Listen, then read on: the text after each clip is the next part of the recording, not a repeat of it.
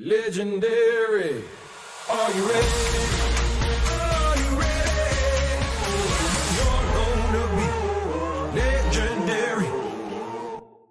Fala rapaziada, começando mais um pod aqui, cara. Minha porra, eu, Caio Lima, Paulinho Baú tá chegando daqui a pouquinho, cara. Que bom, até porque a gente apresenta em dupla aqui.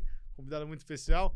Prazer. Serginho Lima, cara. Como é que você tá, irmão? Tudo bem? É meu parente, né? Porra, cara. Meu Então só os Limas hoje meu na mesa por parente. enquanto. Daqui a pouco chega o baú também, pô. Prazer estar aqui com vocês, Cara, cara. muito obrigado por, meu, por vir aqui com a gente, cara. É um prazer te receber.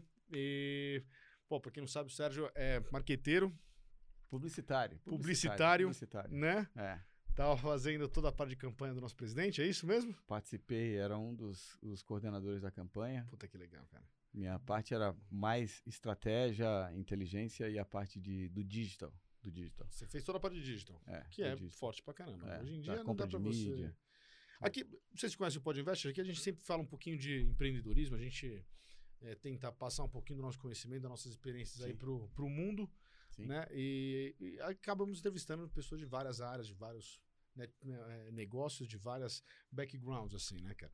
E a gente sempre começa já pô, de- deixando um espaço para saber como é que você chegou, porque todo mundo fala, pô, eu sou publicitário, eu quero É. marketing, pô, eu quero chegar a fazer uma, uma coisa dessa magnitude. E a, gente verdade. sabe que é difícil, tem uma caminhada, tem toda uma parte aí de, de, de, de, de- de estudo e de aproveitar as oportunidades. Então, pô, como é que você começou a tua carreira? Cara, minha carreira eu comecei eh, basicamente dentro da área de publicidade em 2009, quando eu fundei uma agência chamada Limonada Virtual, que era de Sérgio Lima. Eu tinha um blog, que eu escrevia nesse blog sobre o mercado de internet. E aí resolvi empreender, estava trabalhando no canal Fox, saí e montei a Limonada Virtual. E aí a Limonada Virtual passou por uma série de transformações, virou a D Brasil, de Advertising Brasil, que eu achava que um- uma empresa grande não ia contratar uma empresa com o nome de Limonada, Limonada Virtual. E aí mudei o nome da empresa para D Brasil. E depois a gente comprou uma agência chamada Dialeto e viramos a D Dialeto. A D Dialeto ah, virou a principal agência digital do país na época, né? A gente era uma agência muito focada no varejo, atendia grandes empresas como Submarino, Americanas, Ricardo Eletro, Vivara, Etna, Chili Beans, Electrolux, Vivo, grandes empresas. Em 2015, 2014 para 2015, a gente vendeu a agência para Accenture. Pra Accenture Uhum. e, e eu aí eh, fiquei dois anos sem poder trabalhar. Mas você teve né, um não compete, Contrato, não compete. mas E você aí- vendeu e, mas logicamente não levaram você junto, então. Não, eu fiquei fora da, da- levaram meus dois sócios. Tá. Eu fiquei fora porque eu estava exausto, porque eu tocava toda a operação de mídia, compra de mídia. ah, e tinha, ah, naquela época, tinha pouca mão de obra, então trabalhava. E, e pouca, pouca mão de obra e pouca inteligência, né? Hoje a gente tem Sim. muita ferramenta, ah, essas campanhas inteligentes. Muito software, né? muita- muito muita- software e tal, inteligência artificial. Mas é, hoje, é- hoje é mais divertido trabalhar, mas naquela época era muito trabalho braçal e mental. Então eu saí, que, quis. ah, Comprava ligando mesmo, um negócio meio, né? é, e muito, é, por exemplo, a campanha do Google hoje, você sobe através de uma ferramenta que em 10 minutos você sobe uma campanha monstruosa. Né? Antigamente a gente tinha que montar a campanha no Excel, é, toda, toda a campanha, a gente montava os grupos de anúncio, montava todas as palavras-chave, to- todos os anúncios, todas as URLs. E você imagina isso num submarino. Quantas palavras-chave a gente tem que comprar, quantos grupos de anúncio a gente tem que montar, né? quantos anúncios montar, quantas URLs conferir, colocar a campanha no ar, e aí você tem que fazer a manutenção dessa campanha, que são milhares e milhares de palavras-chave, milhões de palavras-chave, na verdade, É um orçamento absurdo e é, muito rapidamente, por exemplo, se eles fizessem uma promoção de um celular ou de Você uma bola de mudar. futebol, um livro, eu tinha que alterar porque acabava, né? Acabava o produto, eu tinha que tirar a campanha do ar, colocar outra. Então era um trabalho braçal absurdo. Então hoje é muito mais fácil, né? Então e aí eu fiquei dois anos é, aí tirando um período sabático, voltei, montei outra chamada S8 e que cresceu. Meu- meus clientes vieram de volta. A gente é, é, Quem é Era- bom, quem é bom não adianta, né? é, eu nunca tive é, que bater na porta de ninguém para atender clientes. Os clientes vêm, graças a Deus, sou, sou abençoado nesse sentido. Profissional, obviamente, também. Ah, e aí vendi de novo para uma outra agência e me tornei ah, conselheiro dessa agência. Eh, e acabou que, eh, por uma série de relacionamentos e tal, eh, por meu pai ser da turma do presidente e eu ter alguns amigos em comum também dentro da, da, da política, acabou que me chamaram aí para esse desafio aí de participar da campanha, que foi um belo desafio, aprendizado. Imagina um dos maiores desafios que você já passou, né? Com certeza, até hoje, o maior desafio, maior, né? porque envolve não só a parte profissional, mas também tem toda a parte de inteligência emocional, muita coisa que faz com que a gente tenha que se desafiar todo dia. Não, vou falar assim, pô, eu sou muito fã do presidente, cara, é, mas é. Eu sempre falava que o cara do marketing dele deve ficar sem cabelo. Eu tô vendo que você tá com algum ainda. Ah, não, cara, Porque, Porque- às vezes ele não, dá, ele não colabora, né, cara? Assim. é, é verdade. Não, mas eu, não, eu sou um cara que, assim, eu me estresso muito com a entrega, né? Eu sou um cara que, tipo assim, eu não admito, meu time, eh, eh, muitas vezes, eh, é nesse sentido, acaba ah, passando um aperto comigo, porque eu sou um, um cara muito estressado com a entrega, porque é isso que reflete o meu trabalho, né? A mim, meu portfólio. Então, mas de maneira geral, do resto, eu não me aborreço, assim. Eu acho que sempre tem um- uma porta de saída. Então, né? é, assim, o teu foco é o trabalho, né? Se, o- se, se, o, se o cliente não tá ajudando, o problema Não. é mais ou menos assim, tinha- pô. A gente tinha- tenta mitigar, mas é dele, né, cara? Exato. Eu tinha um cliente que era muito bravo, inclusive, e é meu amigo hoje. Não vou citar o nome dele aqui, porque é, a história é um pouco engraçada, mas que a gente chegava na reunião, ele falava, cara, tá tudo uma merda. Vai tomar no. Pode falar a palavra? Pô, pá, fica à vontade. Vai tomar pô. no cu, refaz tudo. Meus funcionários ficavam com a cara assim e tal. e aí eu falava, tá bom, vou É, refazer. vou Tá bom, tá uma merda, a gente vai refazer. Como é que você quer? Me explica melhor que eu vou fazer melhor. E aí, cara, aí ele falava pra mim, depois, de- né? Depois, ele vendeu a empresa dele, inclusive, e tal. Aí ele me chama pra tomar um café de vez em quando. Ele fala, cara, você é o cara que tem inteligência emocional mais apurada que eu conheço. Porque eu pegava pesado com você e você não tremia na reunião e, e, Tá e- e- e é, voltava com o que eu queria. Então, cara, assim, o meu meu meu estresse e meu foco é na entrega que eu tô fazendo pro cliente. O tempo inteiro. Assim, a gente tá num, num, num cenário. é, falando lá do- do- desse desafio que você passou, a gente tá num cenário Bra- Brasil muito polarizado. Eu acho que ele Tá. virou, ficou, virou meio jogo de futebol, assim, né? É. Palmeiras e Corinthians, negócio meio, bem, bem, bem bélico e bem, bem maluco. É. Como é que é, é, ajudar nesse posicionamento? Como é que é estar na linha de frente desse, desse posicionamento e desse, desse momento atual? Então, É, é, é, é, é um desafio, né? É um desafio porque. qual é o trabalho? Porque, o- então, o trabalho é você ter, apresentar dados, informação e ainda você ter a, a capacidade de aconselhar, né? Apesar do que você acabou de falar, que muitas vezes os conselhos não são ouvidos, mas a gente apresenta os dados, apresenta as informações e, e dá o di- direcionamento. Se eh, seguem o direcionamento ou não, Outra história. é, e na política, não só, ah, acho que com o presidente, mas com muitos políticos, eles ouvem muitas pessoas. E quando você ouve muitas pessoas, acaba que a, sua, a sua decisão né, não, não é a melhor que você tomaria se você ouvisse menos pessoas. né? Eu tenho. Agora eu tava conversando, eu tava nos Estados Unidos por um tempinho, e aí é, tava conversando com um cara que era do, do- do- da parte de, de, de, production mesmo, de filmes. Uhum. O cara, meu, o cara forte pra caramba em Los Angeles e tudo mais. E eu falei, falei, qual que é a diferença de um, de um artista que faz filmes bons ou um artista que faz filmes ruins? Eu falei, falei, pô, você pega, cara, tem artista que só faz filme bom. O cara, meu, só filme bom, meu, o cara não erra. E você pega outros artistas, tipo, meu, lá, na época eu acho que. é, eu, fiz até um comparativo, tipo, Nicolas Cage, que tem uns filmes Sim. legais e tem uns filmes que puta que pariu, meu. É Dá pra- verdade. Você, você joga pela janela o CD, o DVD, né? E e eu falei do Tom Hanks. Falei, cara, o Tom Hanks tá fazendo bom. Ele falou, o Tom Hanks, cara, é um negócio muito legal. Ele tem três caras que leem roteiro com ele.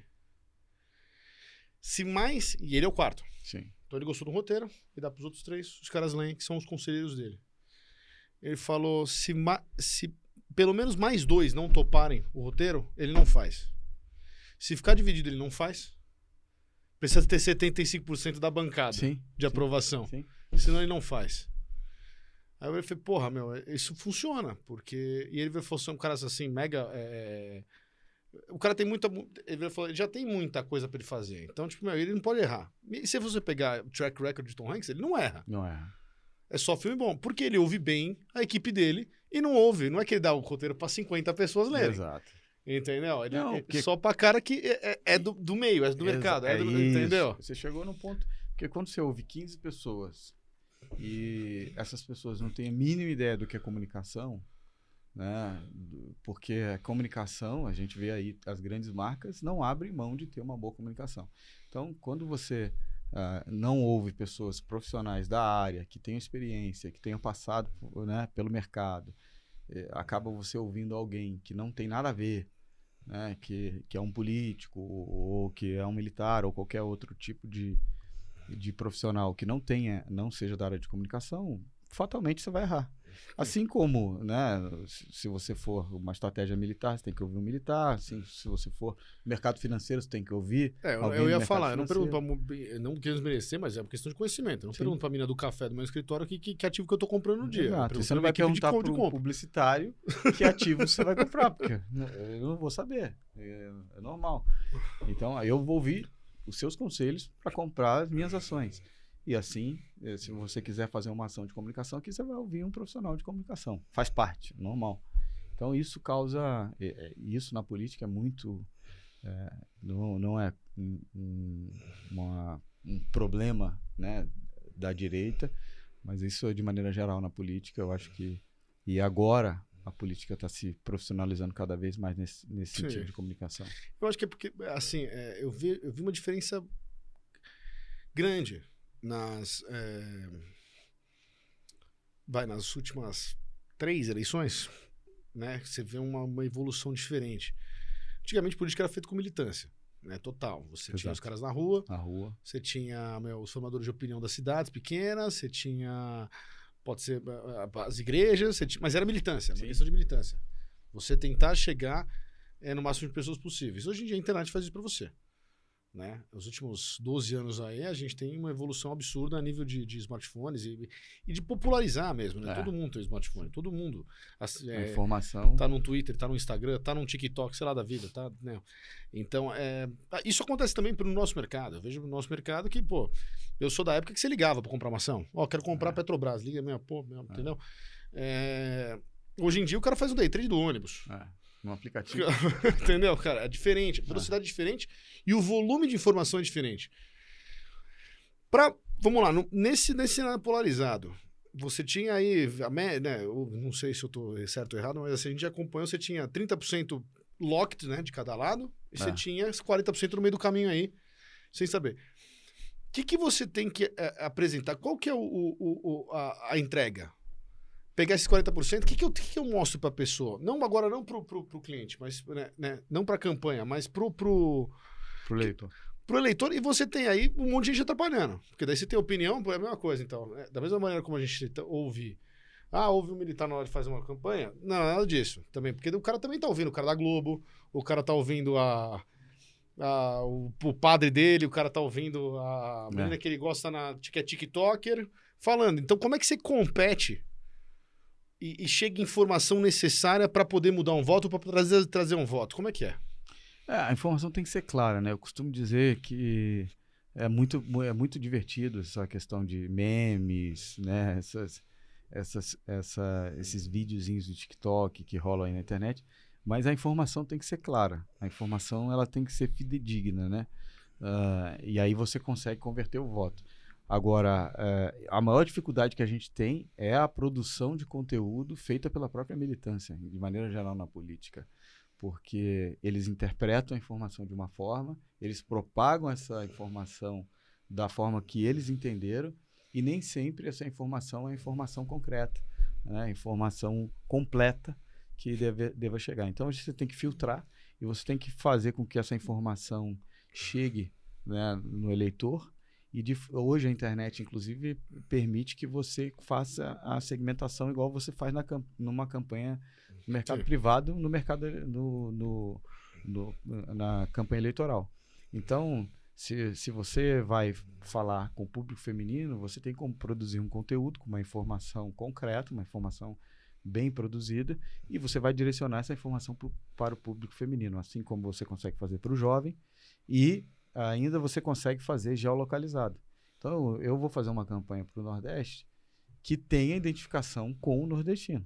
E vou fazer uma campanha para o Sudeste que tenha identificação. Então, não é o mesmo assunto. Né? Sim. Enquanto eu vou falar, por exemplo, de auxílio né, para o Nordeste, para a região Sudeste, eu vou falar mais de valores, ou eu vou falar mais é, sobre a perspectiva econômica Sim. para o Brasil, e coisas desse tipo, entendeu? Então, você tem como fazer o direcionamento da comunicação hipersegmentada, que a gente fala, né? E aí o resultado é sempre muito positivo. E gente- o que a gente viu também é, foi muita parte de, de- de fake news. Né? Todo mundo falando de fake news. Eu acho que é muito da militância, que você me falou que não passa o completo. Ou tem má fé mesmo, e vai, né? Pô, quer falar mal do outro candidato. Eu falei, é jogo de futebol, né? virou, virou, Sim, virou time de futebol. Se você for ficar é, é, debatendo com fake news o tempo inteiro, você tem que fazer só material para debater fake news, porque sai cinco por dia. É. né? Então, é, isso tinha um, um- um um espaço especial na- na- nessa campanha ou não? É, do nosso, do, do nosso lado, da, da área que, que era Pra responsabilidade e tal, a gente não, a gente simplesmente, a gente eh, ignorava e produzia os conteúdos para, quando eram ataques, né, obviamente você tem que defender. Agora, quando eram conteúdos que é produzido pela militância ou, por- por- pelas pessoas normais e tal, a gente ignorava e produzia os conteúdos concretos né? Mas eu acho que isso é um problema endêmico no mundo inteiro. Né? E as pessoas produzirem conteúdo, que eu digo até que isso se inverteu. Antigamente os reis eram a, a televisão, né? era o conteúdo, e hoje quem manda na comunicação é cada usuário que tem o smartphone na mão. Então, é, e, e isso aqui é uma arma, né? É uma arma. Então, eu acho que as pessoas também elas estão ganhando maturidade, porque é um mercado muito jovem. Então, as pessoas estão ganhando maturidade e elas estão aprendendo a interpretar as informações. Muita gente, você fala, cara, você, ó, você, você recebe a informação no seu celular, só de você olhar aquela informação, você já sabe que ela é uma informação inverídica ali, ou que é um fake, alguma coisa desse tipo. É aí. Muito, muito fácil. Só que tem muita gente ainda que acredita, mas é uma Sim. questão de maturidade digital. As pessoas estão ganhando essa maturidade. E daqui a alguns anos, eh, com certeza, eh, esse tipo de conteúdo vai ser muito, muito raro na- no mercado. Você acha que não vai ter aderência mais, então o cara para de fazer. Exato. Não, além de não, não ter aderência, se a gente for ver a transformação do mercado digital para cá, a- o comportamento das pessoas nas plataformas de, de- de redes sociais, ele vem mudando completamente. Antigamente as pessoas debatiam outros assuntos ou elas compartilhavam outros assuntos, qual que era? Se você colocar assim, é, com respeito a quem está nos assistindo aqui, qual que era o principal conteúdo compartilhado no- nos grupos de WhatsApp? Mulher. Mulher, conteúdo erótico, essas coisas. Sim. Hoje, raramente você vê Ah, um então é conteúdo muito desse. triste, acabou. Acabaram Né? com o WhatsApp, cara. Eu só Raramente. não recebo uma bunda mais, É, cara. Eu só então. recebo notícia, uma desgraça, Então. cara. Pô, eu tô muito triste, cara. É, então, Falando nisso, queria falar pros meus amigos que tem meu, meu, que estão em grupo de WhatsApp comigo, mandem uma bunda de vez em quando, cara. Pode mandar a sua, meu. Tira uma foto do espelho, sei lá, cara. Mas, porra, velho, tá triste, cara, meu WhatsApp, velho. então, É só notícia desgraçada, meu. Porra, cara, só notícia ruim, pelo amor de isso Deus, é cara. verdade, só notícia ruim. Mas, Porra, tá de É verdade. brincadeira, meu. mas, é uma, mas é uma maturidade. Porra, é verdade, que não. Mercado, né? que- Mas isso, isso é uma coisa que a gente. Pô, eu, cara, fiz economia na faculdade e, meu, eu sou do mercado financeiro, sempre fui. É, é, é uma coisa. Antigamente, você sentava numa mesa de bar, o cara, mesmo, num restaurante, o cara falava de mulher, ele falava mal da mulher dele, da namorada, falava bem da, da amiga, cara, meu, e falava de futebol, uma coisa ou outra. Hoje em dia, todo mundo discute política e economia. Política, é, exatamente, política, economia. eh, e, cara, raramente você entra ainda aí nesse, nesse tipo de assunto, futebol. No futebol ninguém mais fala. É, é, até porque os nossos times não estão Não, muito não bem. é né? aquela, aquela Brastemp toda. É, nossos times do Brasil tão- né? Então. é, Não, tanto que você cara, vê que, pô, do- ano de Copa do Mundo é uma doideira. A Copa do Mundo tá completamente segundo plano desse É, ano. exato, exato, exato. Então, é, você vai ver que daqui a pouco essas plataformas mesmo vão, vão modificar o comportamento, as pessoas mudam o comportamento, ganham maturidade, Ho- Hoje, os assuntos que meus filhos é, o- é, compartilham no WhatsApp, você não acredita. Então, mas antigamente a gente só compartilhava lixo. Só né? tranqueira. Não, isso Não, as próprias, as próprias empresas de telefonia, elas tinham, é, contratavam empresas para produzir esse tipo de conteúdo. Hoje em dia não precisa mais, porque os próprios usuários produzem, né, para consumir o dado. Ah, você tem. Não, pô, isso é inteligentíssimo. Eu nunca tinha parado pra pensar nisso. Né? Regra de informação e. e- as empresas com, é, é, elas, elas têm esse, esse tipo de serviço. Tinha, tinha uma empresa, porque você precisa consumir, então você precisa ter conteúdo para consumir. Preciso mandar. Então, preciso tinha- mandar preciso receber. Preciso mandar preciso receber. Exato. Então, é, as próprias empresas tinham departamentos que contratavam empresas para produzir esse conteúdo. Caraca, que interessante. E aí solta isso, você consome, você paga. É o mercado. Bem interessante, bem interessante. Nunca tinha parado pra pensar por esse lado. Achei que fosse uma É. coisa meio orgânica É, mesmo, mas não, faz coisa. total sentido. Muita coisa que você recebia, você achava que era teu amigo que cortou, entrou lá Nada. no Xvideo e tal, mas não é. Puta, interessante, bem, bem, bem Qualquer interessante. mercado, né, cara? Qualquer mercado. Qualquer você, mercado você, é cria, assim. você, cria, você cria uma demanda. Exato. Pô, nunca tinha parado pra pensar. Sempre achei que fosse um mundo idiota mesmo. Fala, meu, tinha hora que eu falava, cara, como é que o cara, Cara, qual- consegue fazer tanta Qualquer grande mercado tem alguém operando no mercado. É né? verdade. Você sabe disso. Sim. né? Então, E agora? O que, que, que, que você espera aí dos próximos momentos aí? Agora a gente teve uma. uma, uma, uma... Ah, Primeiro, antes até desse próximo momento, deixa eu falar. Você que tá na publicidade, e logicamente com, um, como, com um, um- acho que um. Lógico, é, um- um- uma boa publicidade ela é fidedigna aos fatos e depois, logicamente, você puxa a sardinha pro seu lado. sim. Como um, um jornalista. O jornalista também, ele, ele, ele, ele repassa a informação da maneira, da- do visual, na verdade, como ele gostaria que, meu, de acordo com as crenças da emissora ou da, né, do grupo, eh, gostaria de receber. O que, que você achou da- do comportamento em geral da mídia aí nesse, nessa eleição? Cara, a, a gente vê que a, a mídia, a, a imprensa como um todo, tem sido muito militante. Sim. né? Ah, cara, mas eu sou um cara que eu, eu tenho uma visão muito mais ampla das coisas. Eu não tenho uma, uma visão nem radical nem míope das coisas. Ah, Eu sempre acho que eh, quando você está em risco, você está em perigo, você vai usar as armas que você tem. Certo. Então eu sou muito mais adepto ao diálogo né, e, e a composição do que a, a, a contenda, a briga. Né? Quem tem amigo não morre de fome, né? Exato, exato. Então eu acho que, cara, assim, obviamente, analisando o comportamento de alguns profissionais da área, eu acho que são errados, obviamente, né? É, inclusive alguns amigos eu, eu sempre disse que estavam passando do- dos limites em alguns sentidos, porque aí você está operando com o seu emocional, com o seu fígado, em vez de estar operando profissionalmente, né? Sim. E você é profissional da área, você tem que ser profissional, ser isento. Ah, então eu tenho muitos amigos na imprensa e eu sempre falei, olha, aqui você está errado ou ah, inclusive propagando in- informações que não eram verídicas. Mas, cara, ao mesmo tempo eu acho que cada um briga pela sua sobrevivência. Entendeu? Então, e, e usam as armas que tem. Ah, eu repreendo, óbvio.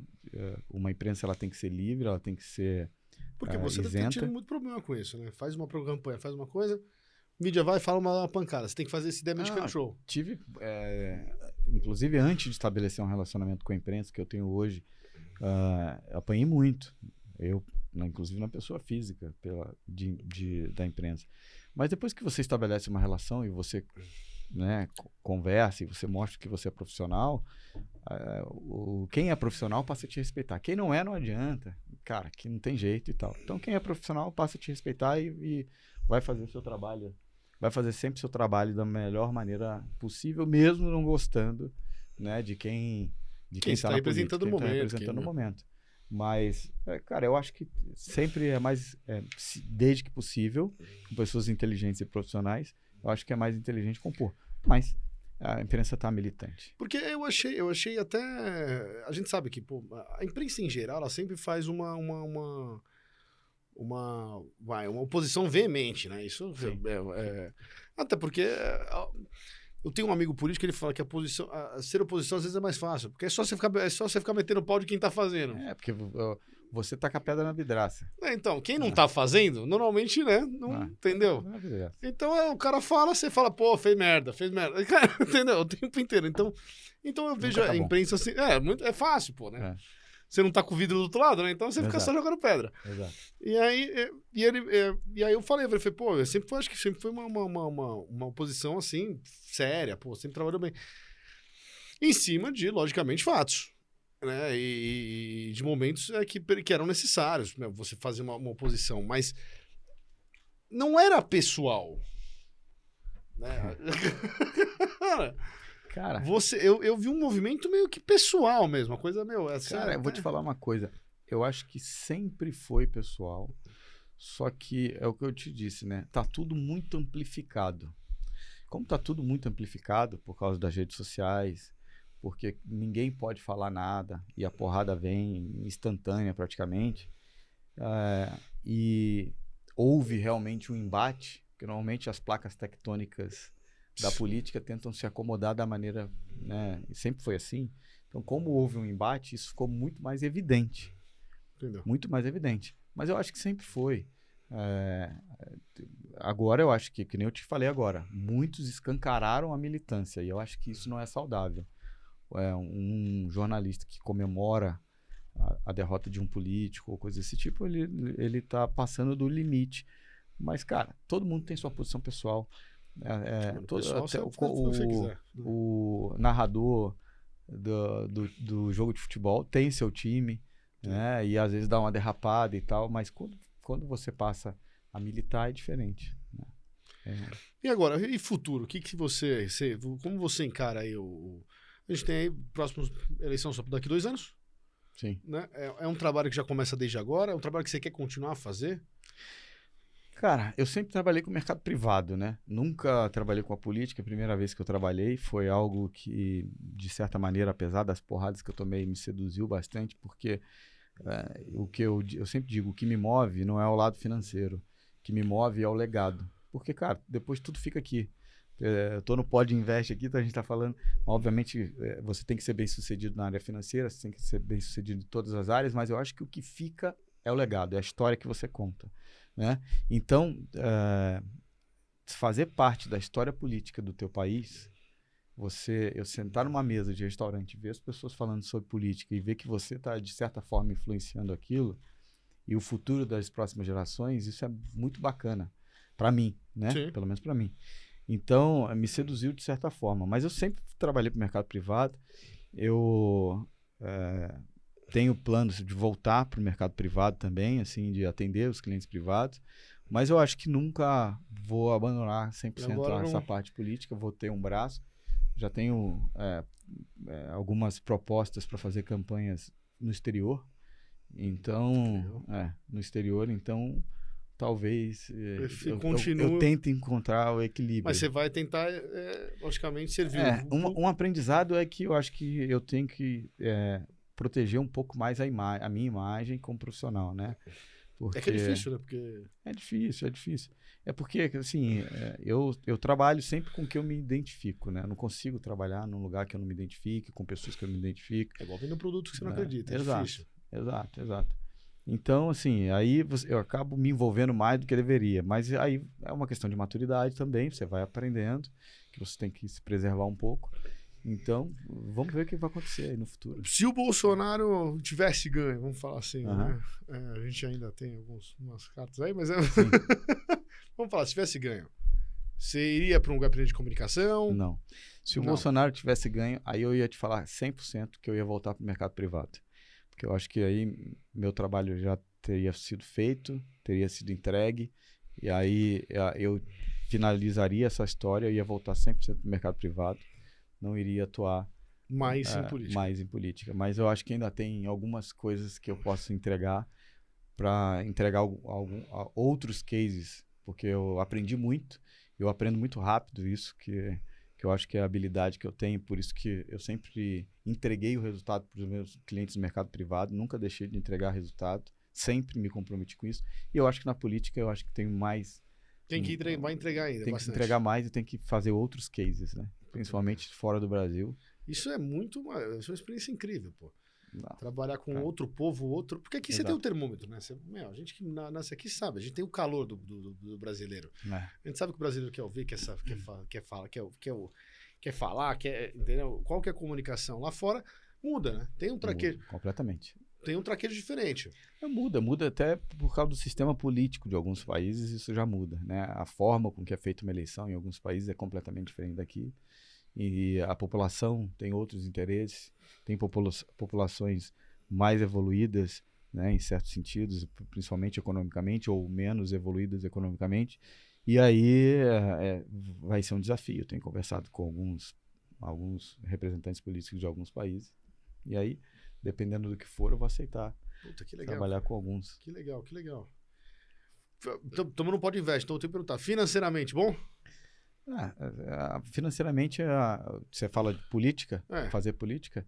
Cara, no Brasil não é uma coisa que, a não ser que né, você siga outros caminhos, eu sempre Sim. tentei o máximo possível não me remunerar nessas questões, porque você acaba sendo eh, também perseguido, Lógico. mas eh, fora as Tem um, propostas passivo, são tem boas. um passivo reputacional receber dinheiro, né? Tem, é, sim. Na verdade, assim, de maneira geral, no Brasil, você ganhar dinheiro é demérito, né? Sim, lógico. Ser bem sucedido aqui é, é- é- parece que você está fazendo alguma coisa errada. Então, sempre é melhor você se preservar. Agora, fora, o, o profissional de marketing político é muito bem remunerado. Eu, eu, eu, a gente assiste né, é, vários seriados e filmes e tudo mais, e eu conheço um pouquinho da, da- do, né, do organograma americano, a gente vê que é, desde há muitos anos já, mais de 30 anos aí, você tem uma, o profissional de publicidade, de marketing, de, de vai de é, né, da parte de mídia mesmo, ele, ele é muito muito bem quisto e muito muito importante. O pessoal dá uma importância muito forte. Muito valorizado. Muito valorizado, é isso. É, Aqui, então eu já contrário. imaginava que ele seria diferente. É, aqui pelo contrário, né? Assim, ah, o profissional de comunicação aqui no Brasil, nessa área política, ele já não é tão valorizado. E no nosso mercado publicitário também, de maneira geral, o mercado, com a, a mudança das big techs, né, com essa questão de inteligência e tal, os próprios profissionais de outras áreas, profissional de inteligência, profissional de compra de mídia, compra de mídia digital, de performance, hoje está valorizado ainda. Mas é muito ruim. Eu que acompanho o mercado publicitário aí já há mais de 20 anos, você pega um diretor de criação, já não é mais tão valorizado, porque o próprio Google cria a peça, né? Você tem as ferramentas do Facebook, você tem muito conteúdo pronto, então o diretor de criação, o redator, que aí agora já tem outros nomes, ah, o, o, o profissional de atendimento. Então, várias áreas hoje são um pouco menosprezadas na comunicação, mas que quando você faz a comunicação da maneira com que você fazia antes, mas com a evolução do mercado digital, que a gente chama do digital, né? Que é a união do off com on, cara, o resultado é sempre melhor do que você fazer a comunicação da maneira com que querem que faça hoje, que é muito, muito focada só na performance, só no resultado, no funil de vendas, essas coisas todas, entendeu? É, o que eu, assim, eu- eu- eu- o brasileiro é meio chucro com isso, né? Eu lembro que, pô, na época que a gente não tinha todas essas, essas ferramentas digitais, falava para um, um, um empresário, às vezes, meu, fatu- puta faturamento grande, mas falar, pô, você precisa fazer propaganda. O cara falar, ah, a propaganda é coisa de Itaú, coisa de empresa É. grande, tudo mais isso aqui. Aí hoje em dia você fala, meu, precisa de propaganda, tudo bem. Aí ele vira e fala, pô, mas eu prefiro, em vez de ir numa puta agência e gastar um puta dinheiro, eu prefiro pegar uma agência pequenininha e contratar fulano, beltrano e ciclano da internet, porque ele- eles mesmos já atingem 10 bi- milhões de pessoas. Exato. Eu, com os influenciadores tal. Não tem uma estratégia, não tem uma construção de uma estratégia. Comunicação, ela é recall, é latência. Né? Então, você acha que você faz um post, aí você tem um resultado. Se você tivesse feito uma estratégia, se você tivesse feito um posicionamento, com certeza seu resultado seria muito melhor se você já teve um resultado positivo comprando um post ou fazendo uma campanha pontual no Facebook ou no Google. Você teria, quando você tem presença né, na comunicação, você tem um resultado muito melhor. Mas você tem que ter paciência de construir esse resultado. E as pessoas querem um resultado imediato. Isso Pra isso, ontem. Isso é. Isso vai chegar num limite que não Porque vai. o cara vira e fala, gastei dinheiro, eu quero, eu quero receber. Gastei Exato. dinheiro, eu quero receber. E as plataformas já estão com problema de entregar é, o resultado. Por quê? Porque a audiência é finita, cara. Não é infinito.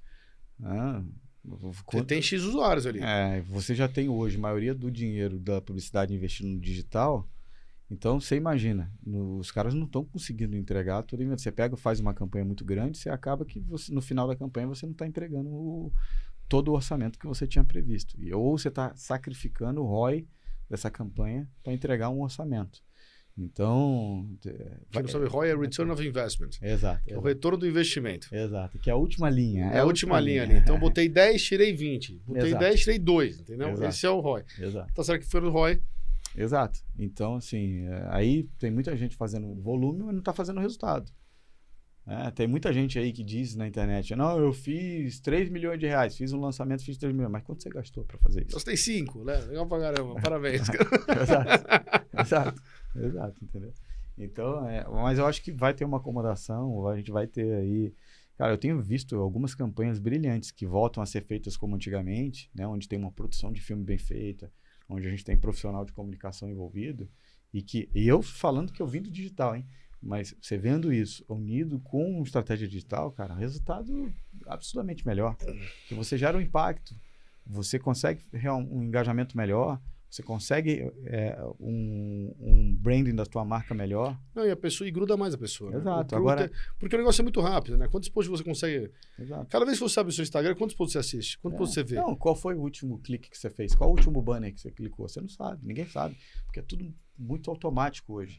Agora, provavelmente, se você parar para pensar um pouquinho, você vai lembrar a última campanha bem feita, bem produzida. Acabei de lembrar a minha. Aí. Lembrei, lembrei, mandei ainda pro Paulinho. Foi um. um- um- um- o pessoal fez um livro da Ferrari. Puta Aí. produção, vou até. Ó, você comentou, vou até. Vou até mostrar. Uma cam... Um negócio incrível aqui. Exatamente porque foi, foi diferenciado. Exato. Ó. Mega produção. É isso. filme bem feito. Eles usaram a parte de cores, só o Ferrari aparece, então toda a parte de montagem. Primeiro livro, primeiro livro que eu li que me marcou muito foi um livro chamado Vendendo Sonhos, que é um livro do ex-presidente da Ferrari. E esse livro é fantástico, que ele, ele mostra ali a diferença de você vender um produto qualquer e você vender um sonho. Sim. né? E aí isso, esse livro foi o que me influenciou muito a entrar no mercado publicitário, de tocar as pessoas de maneira diferente, É, vendendo e- sonhos. É, é importante porque você mexe com, com mais do que ter um, um automóvel, você está mexendo com uma parte da pessoa de dela, dela vai Não. ela concretizar tudo aquilo que ela, que ela vê como sucesso, vê como Tangibilizar as E conquistas. as conquistas, Exato. que é conquista dela, você Exato. botar num carro, você você está comprando um, Exato. você está comprando sua conquista. Você finalmente pôde Exato. comprar aquilo que, que é, é isso mesmo, que é tangível. Tangibilizar. Eu, por exemplo, não quero tangibilizar em carro. Eu quero numa viagem. Eu deixei um lugar no mundo que quando eu for para esse lugar é o momento que eu estou me sentindo pleno. Entendeu? Então, eu conheço vários lugares, mas esse lugar eu falei, não vou enquanto eu não me sentir pleno profissionalmente, pessoalmente e tal. Tá que legal. Espero um Não vai, com certeza. Espero. É. Não tão cedo, porque a gente tem que trabalhar bastante Exato. ainda, tem Ainda é saúde, jovem, mas, né? mas é, entendeu? Somos Mas, jovens, somos jovens. mas vai com certeza. Né? Cara, mas é, é- é interessante isso. E você, pu- puxando agora, vou, vou até voltar. Você acha que. é, é, a gente, assim, eu vi essa eleição de uma maneira diferente também, porque é, pra gente, para muita pessoa, para muita gente, assim, para as pessoas foi uma vitória ou uma derrota pessoal. Foi. Porque, assim, também trouxe essa parte do sonho, né? De, Sim. de, de, de- Eu acho que por isso que até foi tão. é, pô, eu, te, eu tenho amigo meu que ficou triste de verdade, assim, cara. Meu, tipo, Não, eu, Brasil- eu também não fiquei Brasil- chateado, mas eu teve fiquei chateado. Mas o cara ficou dois dias sem sair de casa, meu, quando o Bolsonaro perdeu. Ficou dois dias sem sair de casa. Falou, meu, cara, porra, tô. Não, o Brasil, o Brasil tá. Metade do Brasil tá triste, metade tá feliz. né? Então, como é, é, como é que é? Você falou, pô, li um livro que até me, me- assim, me, me, me direcionou pra publicidade, que foi Vendendo Sonho. Você tava vendendo sonho dessa vez. Tá vendendo sonho. É, Vendendo o sonho de um Brasil sem corrupção, o sonho do Brasil sem, sem para frente, o sonho do Brasil oitava melhor economia do mundo, o sonho do Brasil é, realmente tá é, a gente sair de toda essa essa essa história, porque pô, assim, eu vou falar é, para pra gente que pô, assim participou, minha mãe foi procuradora-chefe da prefeitura, meu, é, trabalhou muito, foi procuradora muitos anos, se aposentou.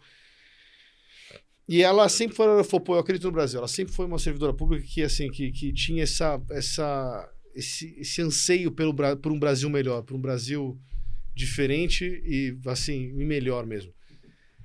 E entrava e saía, às vezes, prefeito, cara, umas, umas puta gestão de merda, ela virava e falava, pô, e aí, mãe? Ela virava e falava, cara, eu ainda acredito, cara, eu acredito. Então, é, logicamente que ela, ela, ela tem as ressalvas delas em relação ao, ao presidente também, porque. É. Porque é, é, até por ser uma pessoa bem, bem mais velha, mas ela, ela vira e fala, pô, assim, é, é, e mais, mais, né? Ela fala, cara, eu acho que a, isso é uma coisa que eu ouvi e eu acredito 100% que a, a gente, é, é, a presidência, ela é uma instituição. Então, quando a pessoa ela entra na presidência, ela vira uma instituição. É. Ela deixa de ser o Lula, o Bolsonaro, o e tal, ou o Caio, É. para virar uma instituição. E a instituição ela tem um decoro. Tem. E esse decoro supostamente não deveria ser seguido. Tem. A gente vê que isso não acontece. A liturgia do cargo, né? É isso mesmo, é, É. isso mesmo. É, cara, assim, o, o presidente, cara, ele é um cara autêntico. É, é o mesmo cara que vai sentar com você, comigo, ou com a moça que serve seu cafezinho, um porteiro. Ele é esse cara aí. Então, assim, não tem jeito. E eu acho que isso ajuda e atrapalha ao mesmo tempo. Então, é, mas a, a questão. falar, ele veio aqui no escritório e a gente perguntou o que ele queria almoçar. É. Arroz, feijão, bife e fritas. Eu É isso. cara, meu, Exato, ele é o isso. cara é um gênio, pô. Ele é isso, ele é isso. Exatamente isso. O cara é um gênio. Então, isso ajuda e isso atrapalha também. Mas é um cara extremamente é, verdadeiro. É, ele, não, ele não veste um- uma personagem, entendeu? De maneira nenhuma.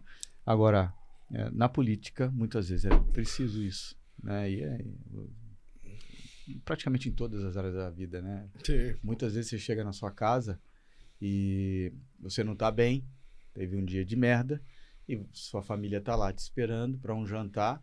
Você não vai chegar com uma cara de merda e sentar na mesa e descarregar toda, né, Sua toda- frustração. toda sua frustração na sua família. Então Sim. você chega lá, você vai sentar na mesa como se não tivesse tudo Mas bem. um pouco mais calado. Exato. Mas, mas, mas tocar, mas Exato. tocar. Isso, isso na política é necessário. Muitas vezes você vai sorrir para quem você não quer, né? Às vezes você vai compor com quem você não gostaria de compor, mas isso é parte da política. Você não quer é, isso na sua vida, você não vá para a política.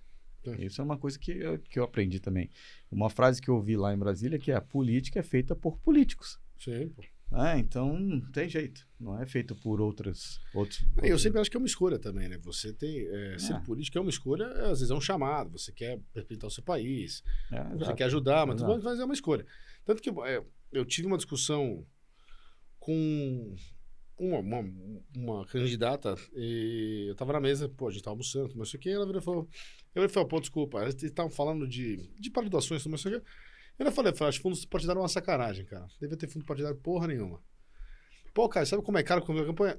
Não, porque eu não quero ser político. Agora, se você quer, porra, você tem que bancar. Ou Exato. tem que achar alguém que banque.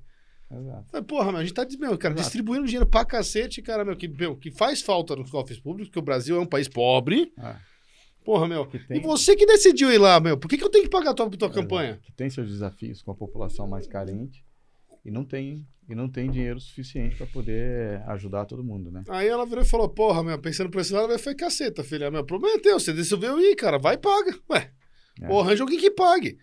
É. Pega as 10, 15 empresários pra pagar a tua campanha, porra. Mas É, agora mas eu vou pode, pagar né? com imposto? Não pode. Mudaram e aí só pode ser doado na pessoa física, né? E aí 10%. Então uma empresa não pode doar para campanha. Então o sistema, cara, O sistema cria é, é, é, empecilhos que, na verdade, são ruins, porque não devia. Ó, vocês podem pegar a doação de quem você quiser. exato, Agora, meu, cara, não vai ter fundo de campanha, não vai ter fundo partidário. Pô, acabou. exato. A única forma, cara, assim, de mudar o país, e aí eu vejo, aí de- obviamente de sempre de maneira pacífica, é a participação da população na política. Isso está acontecendo. Eu sempre olhei com otimismo, independente do que aconteça daqui para frente, independente, eu acho que a vida dos políticos não vai ser tão fácil porque a população hoje está muito mais madura e cobrando. Você acha que o pessoal vai acompanhar? Pô, eu fui Eu lá, acho. votei no deputado federal. Eu vou acompanhar? Eu acho. Eu acho que hoje as pessoas elas não sabiam antigamente em quem votavam, ia lá apertava o número, ou escolhia um ou outro candidato, ou escolhia pela, pela por ter assaltado a rua da casa dela e tal. Mas hoje as, as pessoas estão muito inseridas na política. Cara, é impressionante. Você vai no aeroporto, você para perto de um grupinho, estão falando de política. Você vai no restaurante, estão falando de política. Eu, por exemplo, cara, estou intoxicado. Não aguento falei, mais. "Caralho, tô- eu- eu- eu- Vamos falar de futebol. muito- é, não, não. Aqui a gente está falando de. Mas muitas pessoas que me desculpem, até as pessoas que me perguntam aqui no WhatsApp alguma coisa, no Instagram sobre política, que eu não respondo, ou mando um, um emotionzinho, é porque, cara. Não aguento mais, não cara. aguento mais. Então, eu, na minha vida pessoal, na minha vida profissional, você fica ouvindo sobre política. Você tá no avião, as pessoas que estão lá estão falando sobre política. Você tá no, no jogo de futebol, as pessoas estão falando de política. Então, eu acho que isso é benéfico, porque, de certa forma, né? Isso, Sérgio, que em, to- em todos os, os- as classes, to- to- todos os níveis sociais, todos os. Todas as classes. Eu acho que só uma questão de, da informação, como ela chega e como ela está chegando, que eu acho que a informação vai acabar, né, se, se, se depurando, que a gente falou, e, e a informação se democratizando, né? A informação se democratizando. É, e aí, ah, com certeza, com certeza, a, a população mais carente vai estar mais inserida na política também. O país está crescendo. Independente de- do que aconteça, o país está. O Brasil está se posicionando perante o mundo. O Brasil. As pessoas estão mais que- maduras. Os últimos 10 anos foram de muito crescimento e Exato. muita, muita ma- maturação mesmo. Do povo, do, do- das- das nossas, maneira geral, né? das nossas empresas, das É. nossas eh, metrópoles. eh, eh, realmente eh, você vê uma mudança para melhor. Lógico, o mundo também eh, adquire mais maturidade, mas eu acho que a gente, dos subdesenvolvidos aí, nós somos os, o- num bom galope. Né? Somos. É, eu, eu acredito que se tudo fizer, se fizerem tudo certinho, né?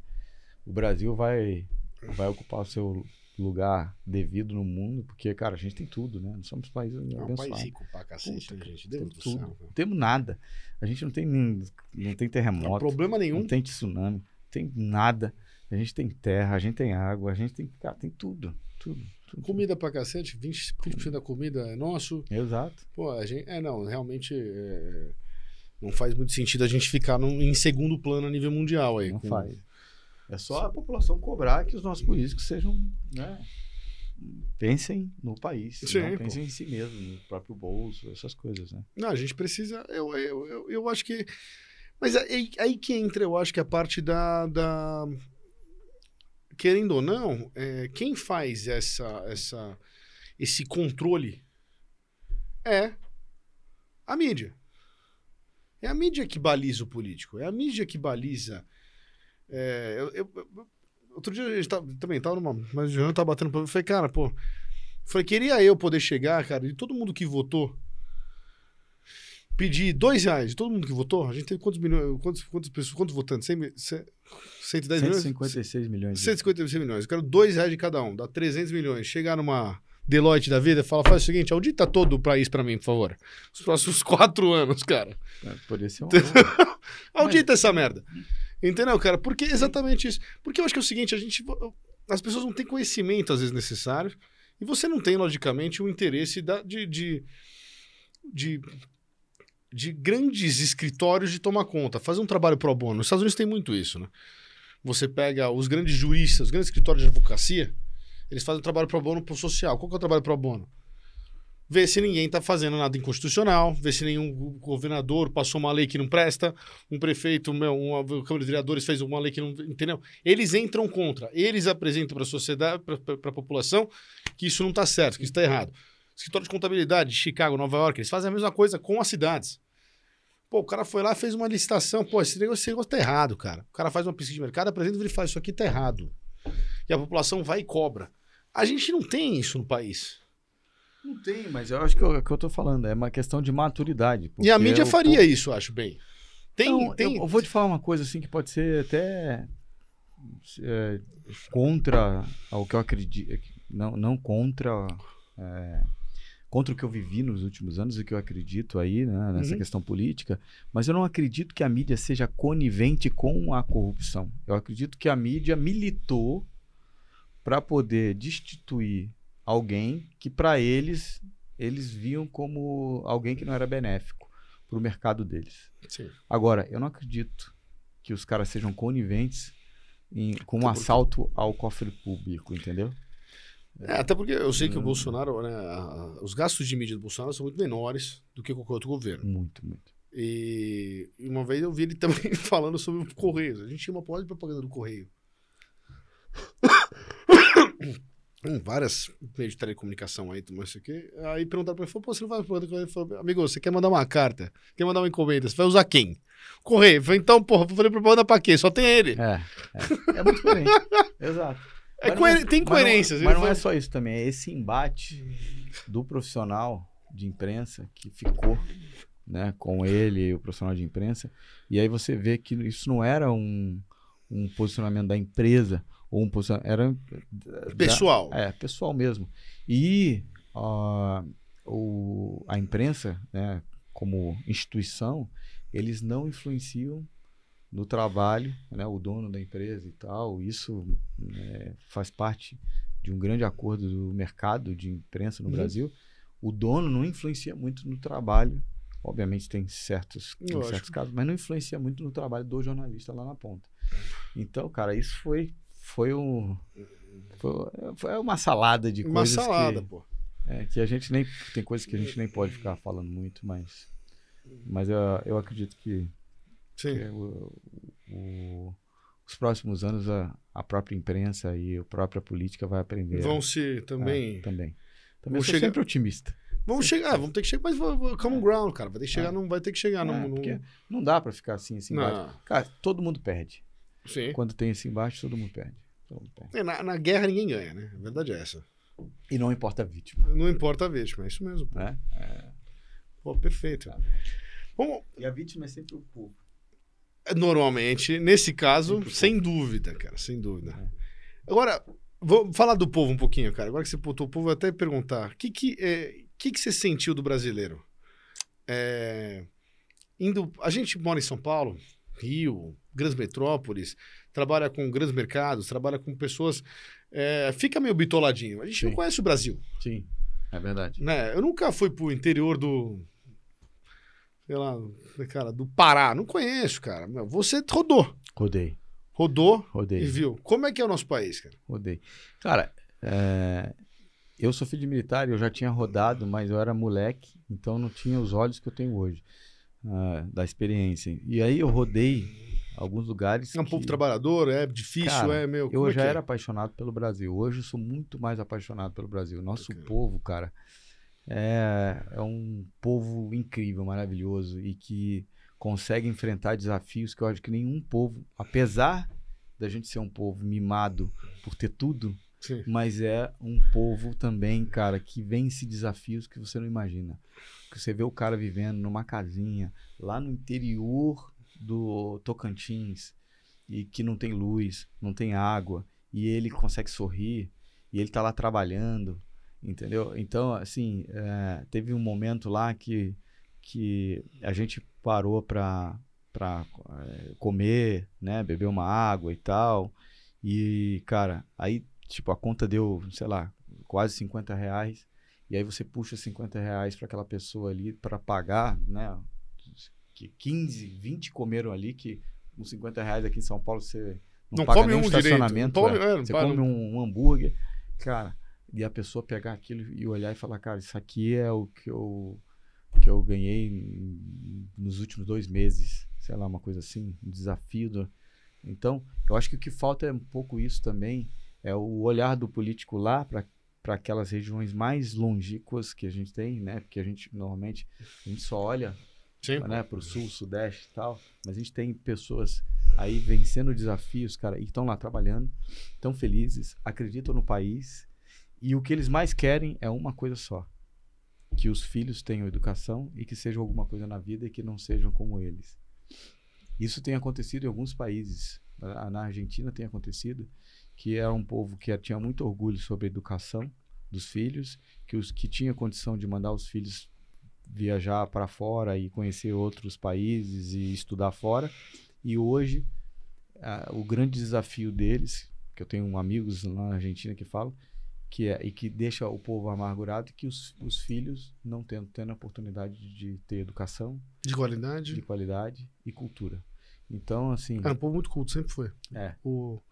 Eu lembro que eu, há quase 20 anos atrás, cara, eu fui pra Argentina. E. Sentei. Peguei um táxi do aeroporto, eu tava indo pra ia ficar em Porto Madeira tudo mais. E, e tinha acabado de reformar Porto Madeira, assim. Era, uma Sim. co- era relativamente novo, assim, Porto Sim. Madeira. E eu fiquei impressionado, porque o, o taxista foi discutindo política e economia comigo. Macro, assim, macroeconomia América do Sul Sim. e, meu, e política, assim, internacional, não de lá, sabe? Eu ainda virei e falei, caralho, mas como esse cara, meu, tem cultura. tem. Eles têm Tipo, muito. e, e- e aqui, pô, você você entrava num táxi e o cara falava, é o Flamengo, né? Treinar. É, Uma não, coisa. é, extremamente culto.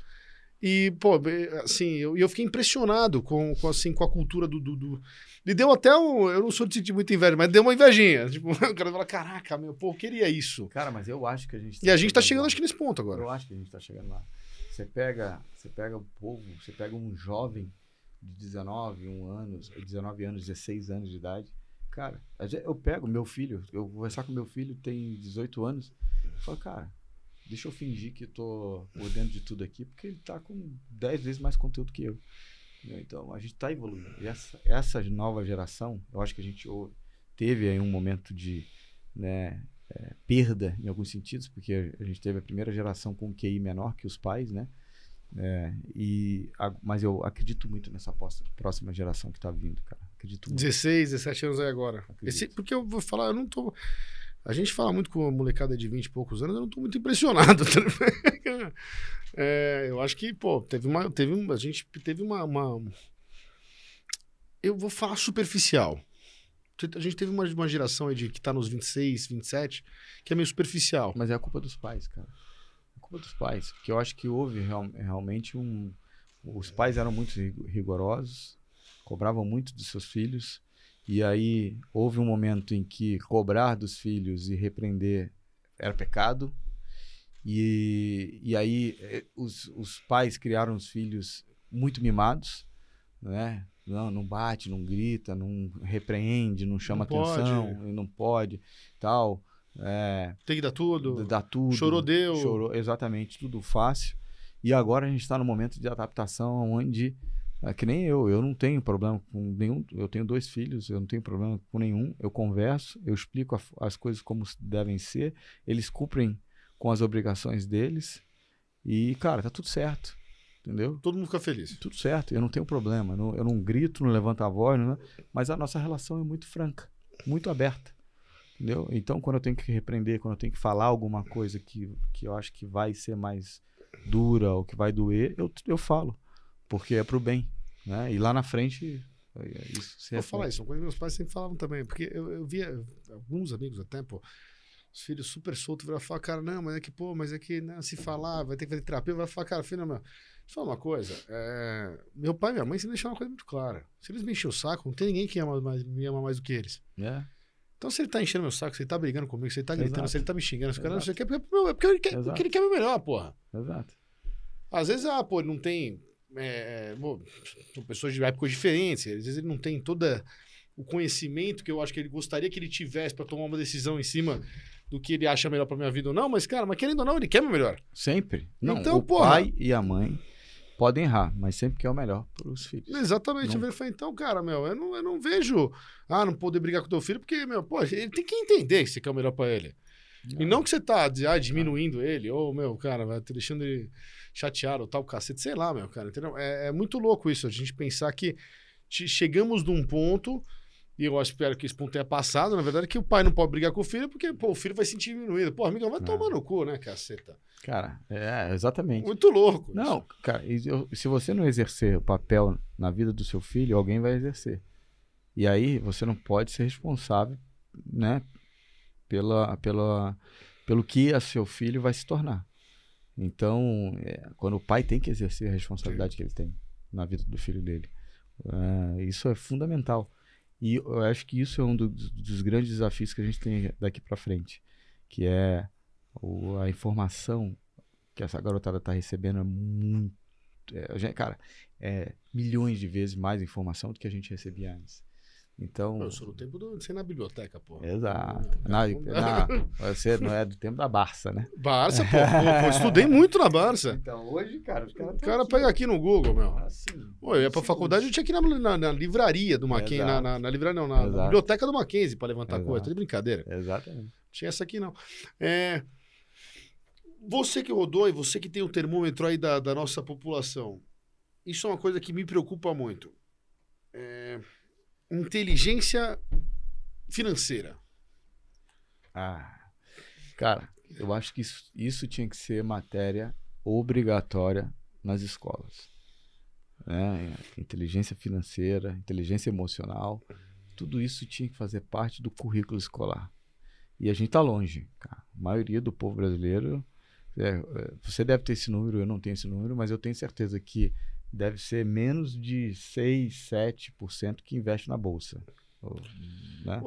Vou te falar assim, nós, no investimento brasileiro ainda é, então, a poupança é o maior investimento do país com mais de um trilhão ainda. Tá? É, mas eu, eu- eu- o cara que tem dinheiro na poupança, eu ainda bato palmo para ele. O, nível de, o índice de endividamento brasileiro, o nível de endividamento brasileiro é grande, ele é alto. Não, tem gente que não tem conta bancária no Brasil ainda, Não, que é uma coisa surreal. surreal. É. Não, e, a e o brasileiro é muito endividado. E o brasileiro, é assim, pelo que eu sinto de mercado, a gente é muito permissivo com nós mesmos. Então o cara vai trabalhar a semana inteira. Ele pegou um dinheiro, ele faz um É, churrasco. fritar, é. Ele, meu, vai pra praia, ele faz o cacete, não sei o que, entendeu? Você pega gente de verdade, assim, gente com, com, com um salário é, acima da média pro Brasil. Sim. Não tô falando de acima de salário mínimo, porque eu acho que salário mínimo, na atual conjuntura, em uma grande metrópole, ele é, ele, ele- ele é até um pouco inviável. Mas eu conheço gente que ganha salário mínimo, cara. E guarda que dinheiro? tem- que guarda dinheiro e tem uma vida digna. Mas por quê? Porque tem. Tem controle, inteligência tem financeira. financeira. É isso. E tem que ter controle. Você não pode ser permissivo É. com você mesmo. Eu mereço. O eu mereço é a pior coisa que você pode falar com dinheiro. Exato. Ah, eu mereço. Ah, mereço, mereço, mereço. É. Até a hora que você não merece mais. Aí se fodeu. Eu sou o contrário. Eu sempre me dou um presente quando eu me fodo. É, é Porra, ganhar dia presente todo dia aqui, então, É cara. sério. Não. Quando eu falo. Eu que sou do "Puta, mercado cara, financeiro, me foda todo dia, você presente Pô, direto. meu dia foi uma merda, ou aí eu errei, todo mundo erra, eu errei e tal. Aí eu vou lá, cara. Eu sou o contrário, né? Aí você gasta dinheiro ainda pra se sentir pior ainda. Fala, meu, de gastar um dinheiro ainda. Não, vou lá e, cara, eu preciso de alguma coisa pra poder. Pra me ajudar. Me recompensar. É, porque tem muita gente que, ah, não. Porque, cara, quantas vezes? Você, com certeza, tem sucesso no mercado financeiro, acerta mais do que Tem erra. que, tem que acertar bem mais do que Óbvio. erra, senão fudeu. Então, se, imagina se você fosse se dar um presente toda vez que você acerta. Aí, cara. né, Então, eu não. Eu gosto de me agradar quando eu tô fudido, tô na merda. Então, vou tomar, vou me dar um presente. Aí, cara. já, né? Não, falar, é, mas é que a gente no mercado, é, a gente acerta pra caramba, mas é, você, você tá ao, ao- ao bel prazer de um monte, É, não. de Cara, gente. Esse mercado de vocês. né? É. Então, hoje eu acordei, por exemplo, o cara com uma corretora quebrando. Aí se ele fala, pô, mas dinheiro na corretora? Não, mas o mercado vai ter uma, uma resposta em relação a essa corretora quebrar. Graças a Deus, né, outra corretora chegou e comprou a operação e tudo mais, Sim. mas até duas horas da tarde eu falei, pronto, meu, pô, vai ser um dia de merda. Começou 8 horas da manhã. E a gente, porque, ah, pô, não sei, ah, porque você sente o mercado, o mercado Mas reage de maneira tá negativa. Estamos tá rindo, não, rindo. tudo bem, vamos embora. É, isso aí faz parte. Mas, é- e é todo dia. Aí É. o Guedes sai, fala um negócio, o mercado, uma parte fica bom, uma parte fica ruim. Aí fulano É. fala, aí os Estados Unidos fala, e fez. Aí o Fed fez não sei o que lá. Aí é o tempo inteiro, né? Porque a gente está na macroeconomia. Então, o- o- você tem a oscilação, tem hora que você está ganhando de um lado, perdendo do outro ativo, não adianta. Então, mas todo dia tem uma foto diferente, eu falo, cara. Tem, assim, tem. Qual que é a principal. Deixa eu tirar uma dúvida com você aqui. Qual que é a principal diferença? Eu assisti o, o seriado que eu mais curti, que pena que acabou, é o Billions, né? Legal pra caramba. Axelrod. Axelrod, é. Qual é a diferença de você operar no Brasil e operar nos Estados Unidos? Aqui você está muito mais à mercê do mundo, não? Hum, não. Mais seguro? Na verdade, assim, você tem o, o volume financeiro do mercado ele é diferente. Sim. né? Você pega a B3, ela tem feito um trabalho aí de tentar a primeira mentalidade do brasileiro é diferente. Você pega o Estados Unidos americano, ele foi, ele abriu uma lojinha de sorvete, ele abriu a segunda lojinha de terceira. Nossa, na terceira lojinha de sorvete, você está abrindo capital. Então você tem muito mercado, muita. Tanto que os Estados Unidos tem. para a quarta bolsa. Você tem Nova York, duas. Nasdaq Dow Jones. É. Você tem a bolsa de Chicago de commodities. E agora Boston tem outra. Entendeu? Então, e você tem muito papel, muita empresa, muito, muito, muito, muito, muito, setor que você pode investir. Tem setor que às vezes as grandes empresas estão tomando lá, mas as pequenas estão crescendo. Então você tem muita. Você tem muito lugar. E o volume de dinheiro é muito grande. Além disso, você tentar juros americana, sobe um pouquinho, vem todo o dinheiro do planeta, vai para lá, entendeu? Aí você tem todos os fundos estruturados, setor imobiliário, meu, setor de, de, de, de, de crédito. É muito. é- é- você tem muito. É muito dinheiro, muito, muito, muito, muito, muito lugar para colocar dinheiro. Então, pô, é uma loucura. O Brasil não tem tudo isso. Já teve a junção aí de, de, né, de Bovespa com o BMF, cara, meu, viu a B3, legal para mais, mais na outra corretora, mas então, mas é ficou legal é, e você tem a, você vem abrindo novas, então você teve uma porrada aí pelos últimos anos. Desde Enjoei, que foi acho que 800 milhões até, meu, Espaço Laser foi 3 bi 200. O Igor. Igor. Infelizmente, é, a, a, a vontade é tão grande de comprar papel e fazer novos é, é, aportes e abrir novos mercados que eu acho que rola uma, uma, uma ansiedade no mercado. E tem muita corretora para pouco papel. Então você tem XP, você tem é, meu cara, BTG, você tem puta, fora, entendeu? Você tem muito muito cara para pouco papel e pra, com muito dinheiro. Então, você pega, eu acho que no, nos últimos 10 IPOs da B3, todos deram negativo depois. Eles abriram em alta, depois caíram mais de 20%. O que é ruim, que causa uma insegurança no mercado, É. porque você... O cara entra na expectativa e. Porque é difícil, cara. É mesmo no Nubank, quanto caiu? E foi aberto lá fora. Então, as nossas empresas, elas têm uma mania ruim de cair. Porque deve subir. Que você acabou de captar mais dinheiro, então você vai abrir mais mercado. Entendeu? Ah, mas a especulação é tão grande em cima do mercado que você não compra barato. Quando você não compra barato, você perde dinheiro. Você botou dinheiro para dentro da empresa, os caras fizeram uma puta de um cash out e no final o investidor tomou no nabo. O que a gente precisava é de mais papel com mais qualidade e com menos, menos ânsia. Porque a formatação já é ruim. Você vai entrar com papel, você já tem que ter alguém para comercializar. Então, quem carregou esse, esse IPO? Ah, foi o BTG. O BTG vai botar tudo para vender, meu. Porque ele vai ganhar dinheiro na especulação. É. Ele vai ganhar dinheiro na hora da venda. Então, eu acho que tinha que ser uma coisa mais. É... Graças, se me ouvindo, não ouve, porque é uma das meninas da B3 que eu tenho super contato, é uma da, da pessoal do Compliance. Eu sempre falo, falo, ô filha, você tá lançando esse papel, pelo amor de Deus, é brincadeira. Porra, cara, eu falo, cara, não tem como. Mas é, é uma coisa assim, eu acho que a gente precisava ter. Precisa ser mais maleável e deixar o, o, o investidor fazer as escolhas.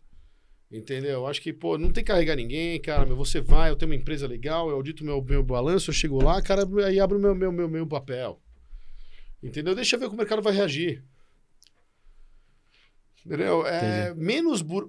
Quando você coloca menos burocracia, você coloca menos player. Quando você coloca menos player, você deixa um cara menor chegar no mercado.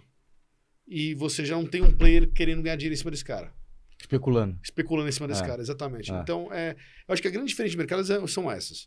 É, assim, é, mudou esse negócio de, de todo dia acordam um esperto e um otário, eles vão se encontrar na. E dá jogo. e dá jogo. Lá na, lá na bolsa eles se encontram. Não, continua. Continua. Quando eles se encontram, dá jogo, entendeu? Mas é, continua, continua. Lá na 15 de novembro continua acontecendo isso. Mas é.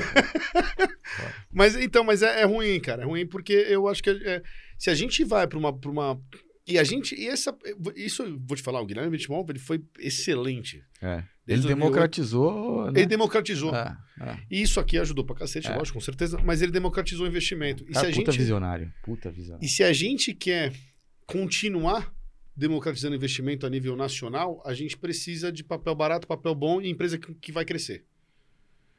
Parar de sugar dinheiro do mercado, cara, meu, aportar a empresa vendendo Furla, IPO, o Furla, o Furla também. Furla. vendendo IPO que exatamente, não, perfeito.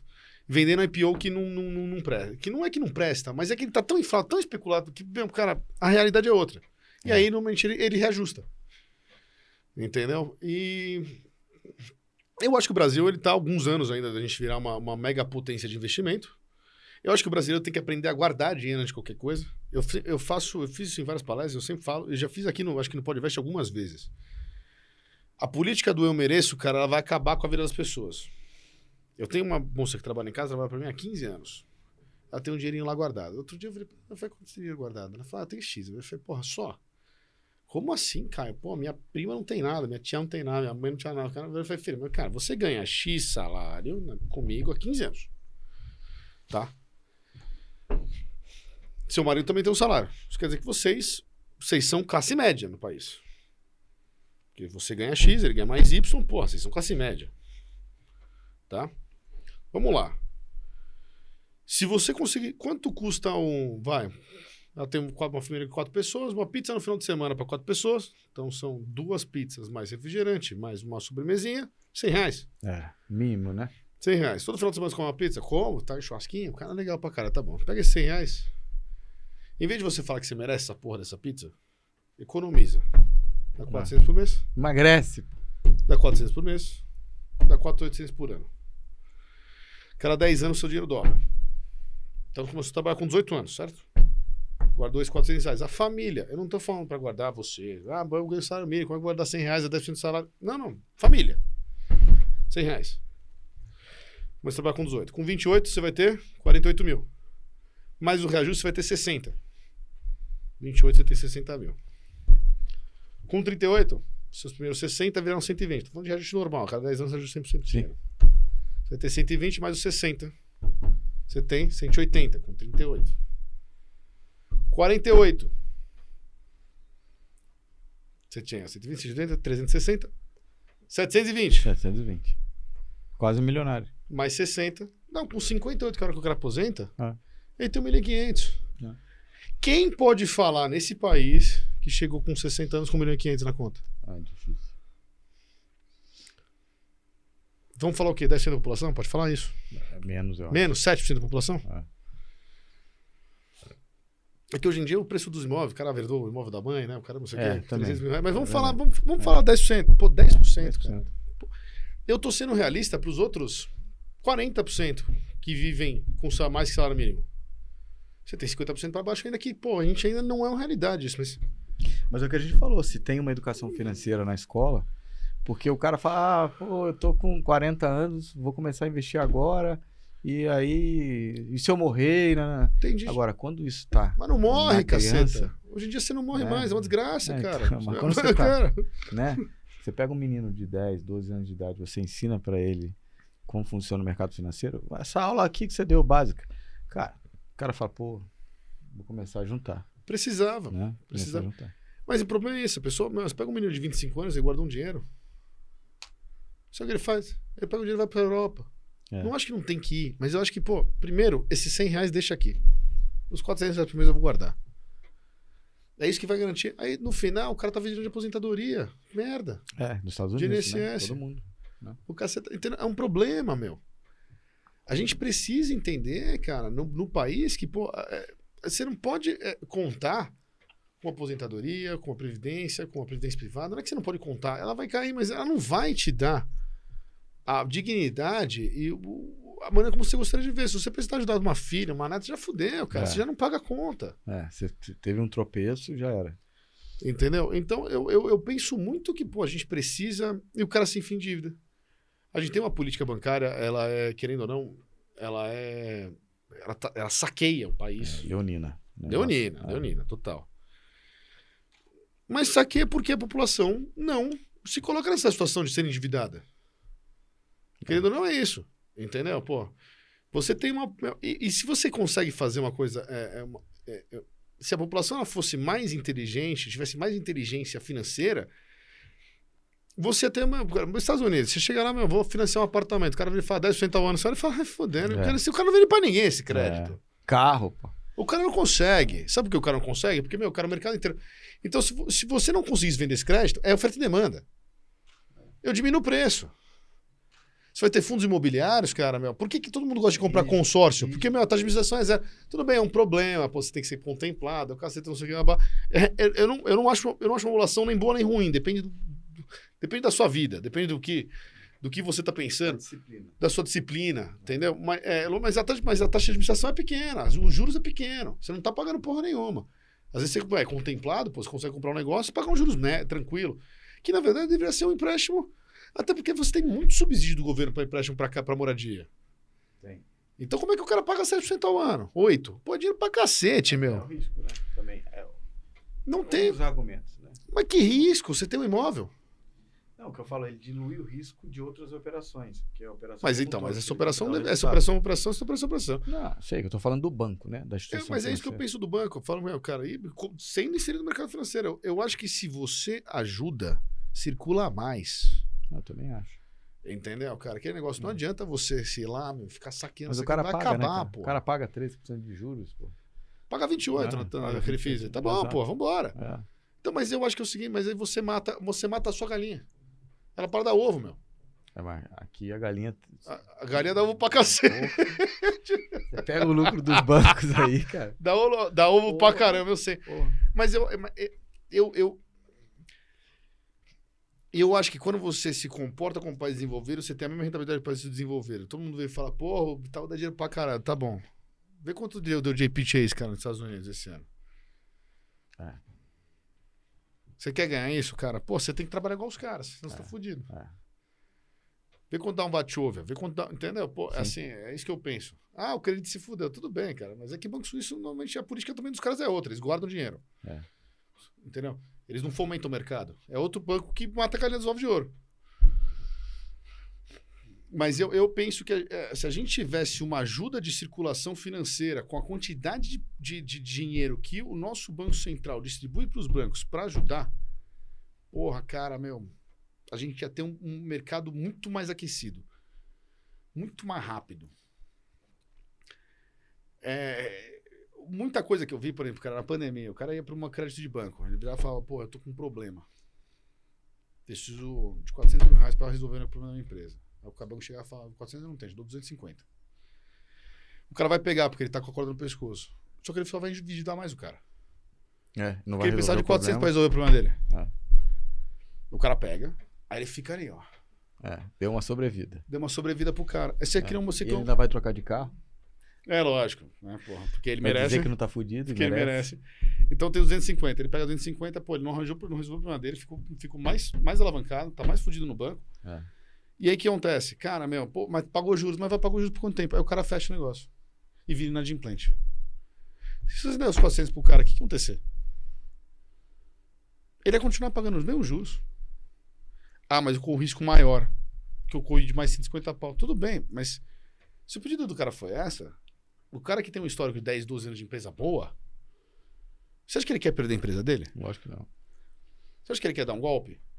Então, qual que é realmente o risco real de você emprestar 400 pau pro cara e deixar o cara se levantar e virar e continuar pagando juros para você e gerando emprego e pagando funcionário e pagando fornecedor Crescendo. e blá, blá, blá, blá, É. nos próximos 10 anos. Em vez de segurar o cara dois anos e matar o cara. Então, assim,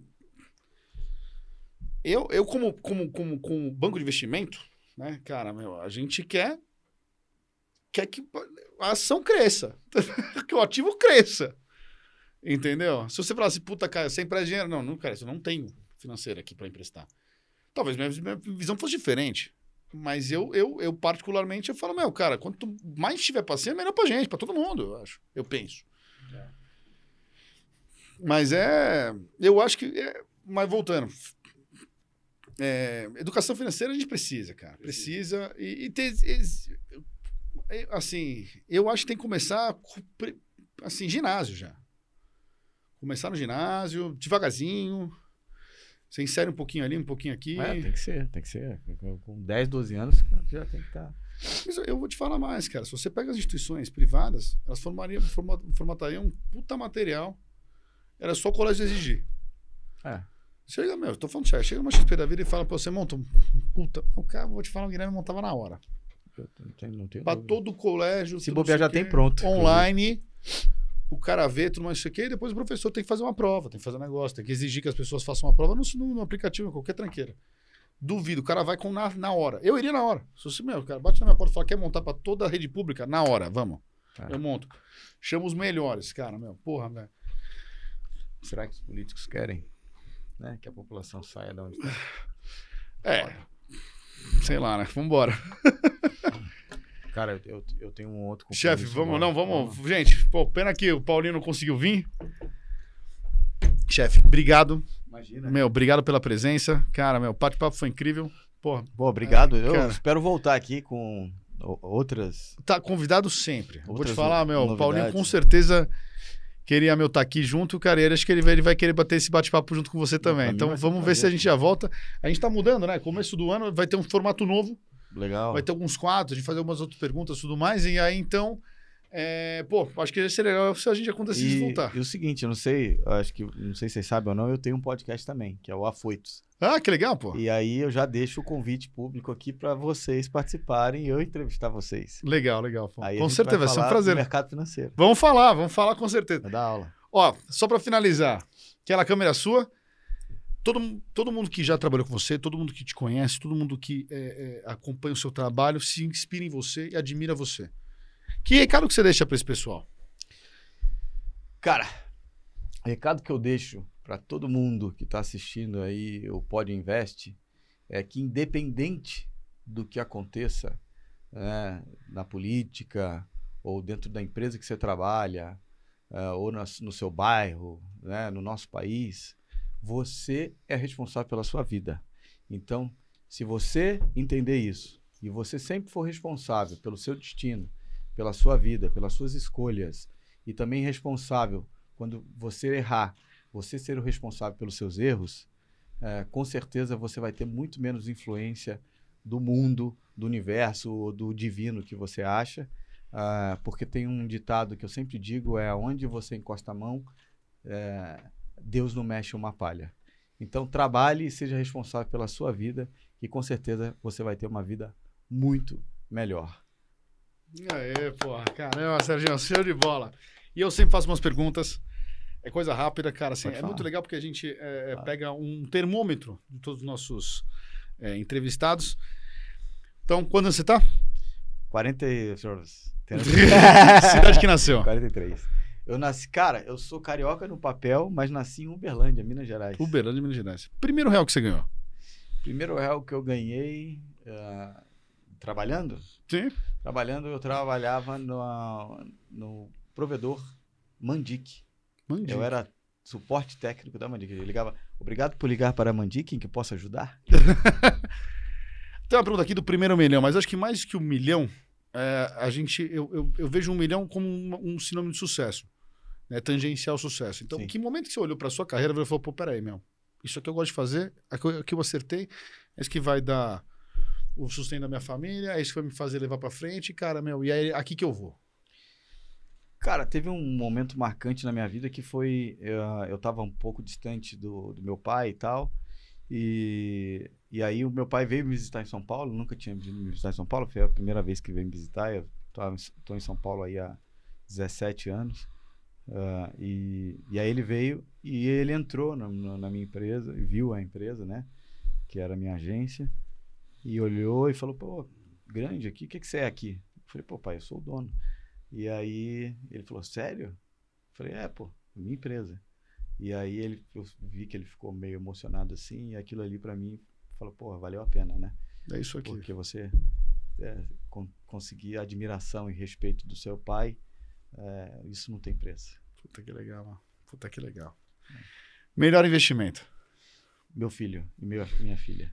Pior investimento. Pior investimento? Eu acho que. Uma empresa que você abriu, um negócio que você Ah, fez. sim, ah, eu já tive negócios. Pior investimento você, com certeza, é escolher o sócio errado. Já tive problemas com sócio. Realmente custa caro pra caramba. Custa. Maior medo. Maior medo é não ter uma história para contar. Qual o melhor dia da sua vida? O melhor dia da minha vida, tive, dois, quando meus filhos Nossa, nasceram, com certeza. Serginho, meu, puta, cara, muito obrigado. A gente tem um presentinho pro seu do Pro. Invest. Cara, Obrigado. Aí. Meu, muito obrigado pela presença, muito obrigado pelo papo, muito obrigado, meu, cara, por toda a sua experiência aí, de passar um pouquinho pra gente. Pra quem não sabe, pode Invest é uma doação de tempo, a gente tá aqui doando o tempo dele, passando Prazer. essas experiências pra pra quem tá aí, pros nossos ouvintes, pra quem quiser ver e botando, deixando toda esse, essa, essa, essa experiência pra, pra posterioridade aí. Então, chefe, obrigado. Só tenho a Caio. agradecer mesmo. Ô, ô, meu, meu primo, né? Cara, Caio Lima, Lima, os Sérgio Lima, os Lima. Caio, foi um prazer estar aqui com vocês, cara. Assim, a gente teve a experiência aí de ter desenvolvido o projeto junto aí da Super Live, mas é, com certeza vocês ganharam um amigo, um parceiro. Conte comigo o que precisar e eu tô sempre aqui. Chefe, muito obrigado. E vamos lá no seu pódio também. Vamos no meu Gente, pod. obrigado. Mais um Podcast pra conta. Valeu.